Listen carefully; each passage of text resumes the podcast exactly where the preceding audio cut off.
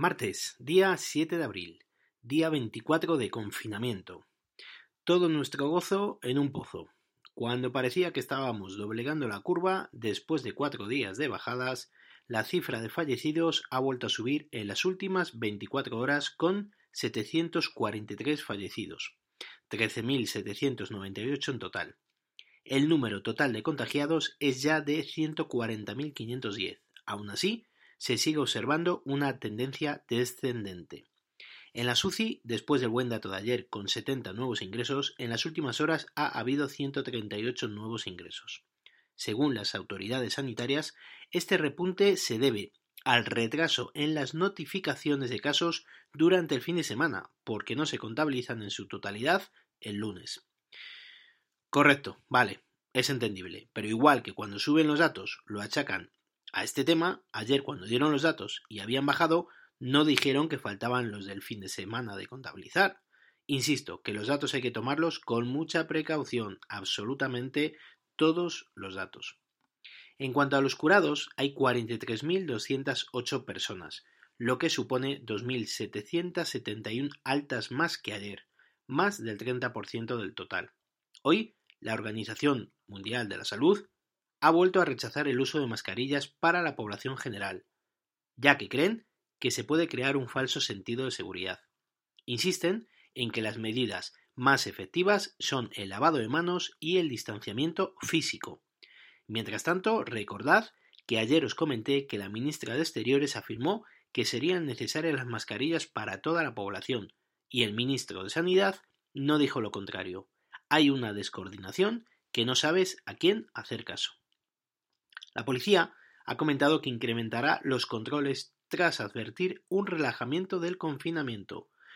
A eso me refería el otro día. Se está empezando a hablar ya de las medidas a tomar cuando podamos ir volviendo a la normalidad, que si salir con los niños a pasear, etcétera, etcétera.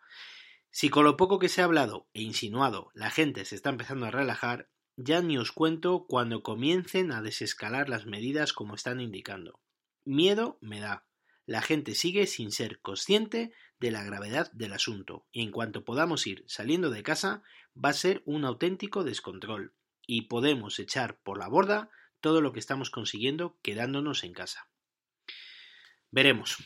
En cuanto a tecnología, hoy os voy a hablar del tan rumoreado nuevo iPhone SE o iPhone 9 o como se vaya a llamar, el nuevo teléfono de Apple low cost que seguro hará las delicias de muchos y será el terminal de gama de entrada al ecosistema de la manzana. Pero antes os voy a contar una historia que me pasó con el iPhone SE que conocemos. Durante mi corta travesía por el desierto con Android pude manejar durante un par de días un iPhone SE, el que existe hasta el momento. El teléfono es fantástico y me recordaba a mi iPhone 5S. De hecho, el tamaño era igual, con su Touch ID y demás.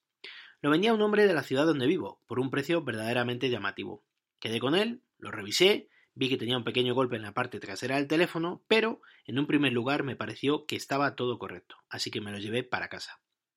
Nada más llegar y empezar a utilizarlo e instalar aplicaciones, observé cómo en la pantalla de vez en cuando se veían como líneas o rayas verticales, realmente difíciles de visualizar para cualquier usuario medio. Además, lo hacía de forma aleatoria y no siempre, pero con esa pantalla tan pequeña y esa resolución tan espectacular era algo molesto, insisto, para alguien como yo que sea capaz de detectarlo. Mi mujer, por ejemplo, por más que se lo di y por más que lo intentó, no lo vio en ningún momento. Seguí instalando aplicaciones y probando el terminal. De verdad que, salvo ese inconveniente, el teléfono funcionaba a la perfección. Eso sí, la batería me parecía salvaje cómo se consumía. Además, yo venía del iPhone 6 Plus. Finalmente, al no estar satisfecho con la pantalla, me puse en contacto con el vendedor. Le comenté lo que había apreciado y le pregunté si había cambiado la pantalla por rotura.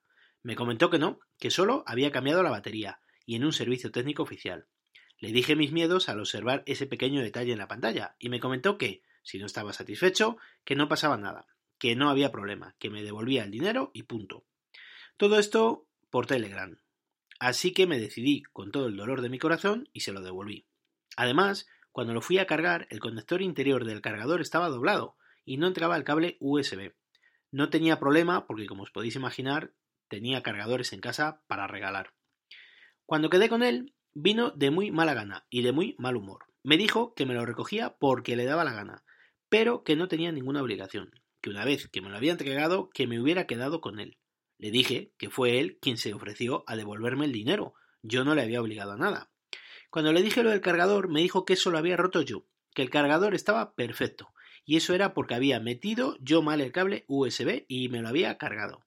Me devolvió todo el dinero menos 20 euros. Me dijo que por el cargador, por haberlo roto. Le dije que no me parecía bien, y me comentó que cuando llegase a casa, si el cargador funcionaba, me lo devolvía. A las pocas horas me llegó una notificación de Bizum indicando que me había devuelto los 20 euros. No volví a saber nada más de él. Le di las gracias por Telegram y le invité a que nos viésemos un día y a tomar un café tranquilo y hablar de todo. Y ni me contestó.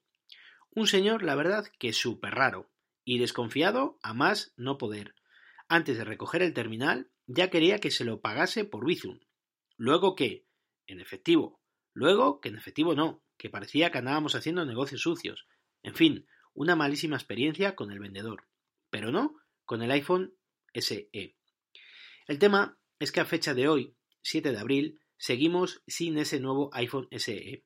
Llevo leyendo un montón de blogs anunciando dicho lanzamiento inminente desde varios días, pero no se llega a producir.